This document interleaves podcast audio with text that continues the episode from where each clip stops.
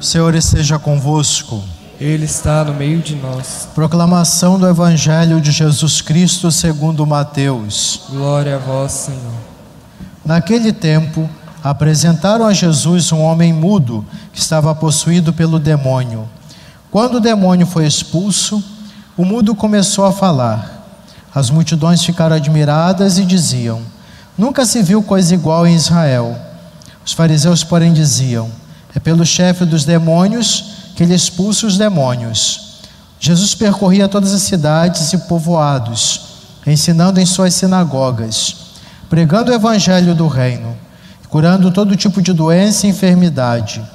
Vendo Jesus as multidões, compadeceu-se delas, porque estavam cansadas e abatidas, como ovelhas que não têm pastor. Então disse a seus discípulos: A messe é grande, mas os trabalhadores são poucos. Pedi, pois, ao dono da messe que envie trabalhadores para a sua colheita. Palavra da salvação. Nos apresenta hoje, caros irmãos e irmãs, na leitura, uma cena, a luta misteriosa de Jacó com o homem a noite inteira e ele sai até esgotado, mas ao mesmo tempo purificado e fortificado para enfrentar a longa caminhada. Nos perguntamos: quem combate Jacó? É o próprio Deus? Um anjo? Alguns até interpretam, no aspecto místico, os próprios medos, as inquietações, as lutas interiores que todos nós enfrentamos também. Poderemos ver aí uma experiência religiosa profunda de Jacó, filho de Isaac, precisa dar o salto, como já falei ontem, de uma religiosidade de troca de favores utilitarista, de cálculos, para um despojar-se, render-se a Deus e confiar na graça e na força de Deus. Aconteceu um certo renascimento na vida de Jacó. E com isso, os sinais dessa luta interior de Jacó, ele sai manco para dizer: lutei, venci. E os cicatrizes dessa luta, desse combate. Nós também temos esses, essas realidades né, de traumas, provações, dificuldades que, são, que nos marcam, mas não devem nos determinar. Sim, a graça de Deus agindo em nós apesar dessas marcas. E com a mudança do nome, há algo muito interessante a ser refletido. É uma reviravolta na vida de Jacó. Jacó significa suplantador, tem a ver com talvez as, de, as decisões humanas, as que ele tomou, de uma certa forma foi vitorioso nelas também. Agora, o mais importante que tudo isso é o nome que lhe é dado. Israel, forte com Deus. Às vezes queremos suplantar, superar situações só com a realidade, mera capacidade humana. Não é o suficiente. Com Deus somos fortes. É a fortaleza da graça do Senhor agindo em nossa vida. Lutemos com as armas que Deus nos dá, da Sua graça, que nos sustenta, nos fortalece, nos ilumina. Ele lutou, ele sofreu e recebeu a, a bênção divina. Nós lutamos, sofremos, enfrentamos reveses na vida, incompreensões, confiemos no Senhor. Porque essa luta interior é a mais importante.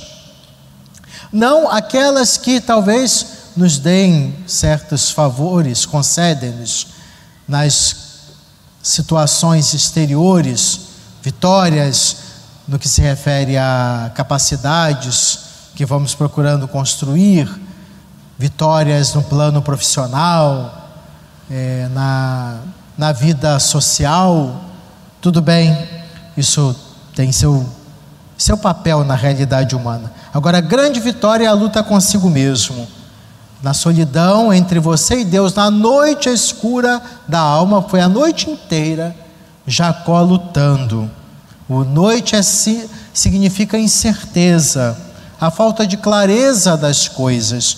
Todos nós passamos por isso. essa luta de Jacó, noite afora, é a batalha da vida que somos chamados a vencer com a graça de Deus. Que luta estamos enfrentando agora? Interior. E que muitas vezes não temos muito discernimento, não sabemos muito bem onde vai dar tudo isso.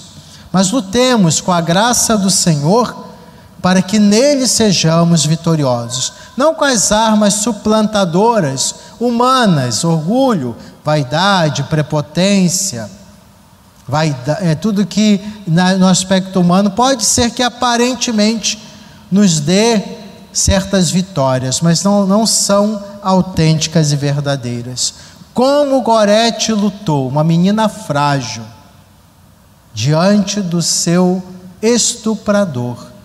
Ela lutou com a arma que tinha da fé, da firmeza, não permitindo com que fosse maculada foi esfaqueada 14 vezes e ainda conseguiu, indo para o hospital, dizer que perdoava aquele jovem que fez isso com ela e queria vê-lo no céu. Ele teve uma visão na prisão, se dizia ateu. Santa Maria Gorete oferecendo para ele 14 flores. A arma dela foi a misericórdia, dele foi a violência. E assim se converteu. E no dia da primeira, ele se converteu, a primeira comunhão dele foi junto com a mãe da própria Santa Maria Gorete. E esteve presente na canonização de Santa Maria Gorete, a canonização acontecida em 1950 pelo Papa Pio XII. Mártir da pureza e do perdão, da misericórdia, mostrando que o ser humano é capaz de mudar, de transformar a sua vida, por mais terrível que tenha sido a sua ação e atividade. Essa mentalidade de bandido bom é bandido morto não é uma coisa cristã. Claro que nós temos que proteger a sociedade diante da, do, do agressor que atenta contra a vida da família, do, das pessoas, mas também rezar pela conversão e a mudança do coração das pessoas. A forma mais fácil é eliminar. Aquela que é cristã é perdão, misericórdia, conversão. É um grande desafio. A luta interior nossa é ser uma presença na sociedade, não se deixando contaminar pelo mundo dessa mensagem do Senhor, de conversão, de mudança e vida nova. E quem luta destemidamente contra em relação a si mesmo, enfrentando dificuldades, momentos incertezas, merece o prêmio da vida. A luta contra o pecado, o mal dentro de si mesmo é a maior luta que existe maior combate de todos. É uma luta que precisamos perseverar. É a batalha do dia a dia, forjando o nosso caráter, nossa maneira de agir, para que nos conformemos ao Evangelho. E o Senhor estará conosco, nos fortalecendo. É preciso então ter a coragem, como fez Jacó, de se libertar de todas as seguranças humanas, dos ídolos que construímos dentro de nós conforto, soluções imediatas que atendem nossos caprichos e vontades, oportunismos, para que a, vitória aconteça na graça de Deus. Combatamos o bom combate da fé, recorda São Paulo. O Evangelho Jesus cura o mudo endemoniado. Isso é um sinal messiânico conforme Isaías. Porque o mudo, a, a mudez é a incapacidade de dialogar. O filho do homem então destrói a espé toda espécie de impureza e pecado, todas as barreiras erguidas à sua volta. Desprende a língua daquele mudo, para que ele proclame as boas novas do Senhor, do reino sem obstáculos. A boa notícia do reino não tem mais obstáculo. E nós somos chamados a proclamar as maravilhas do Senhor.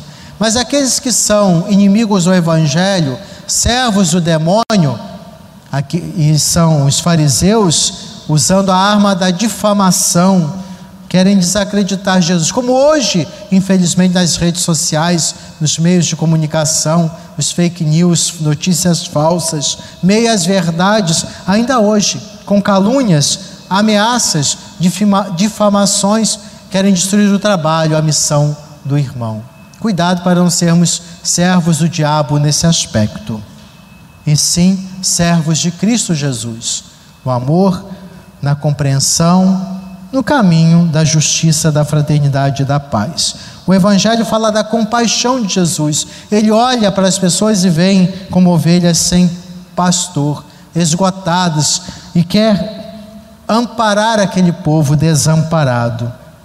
Inclusive, ele fala para rezarmos pelas vocações missionárias. Rogar o Senhor da messe que mande operários, nos diz Jesus hoje no Evangelho. É, a messe é grande, mas os trabalhadores são poucos. Pedi ao dono da messe que envie trabalhadores para a sua colheita. Todos os trabalhadores necessários. Nós trabalhamos pelo reino.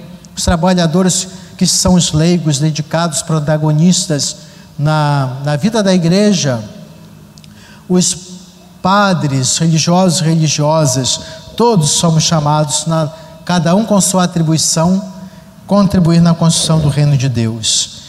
Hoje a gente vê a humanidade continua desamparada, doente, esgotada, e Jesus se comove. Aí Jesus se comove através da igreja, dos seus pastores, porque a misericórdia de Deus deve ser anunciada ao mundo. Que nós possamos assumir esse compromisso, de assim acolhendo o chamado de Deus para cumprir a nossa missão neste mundo, principalmente pelo batismo que recebemos, que é a fonte de toda a vocação.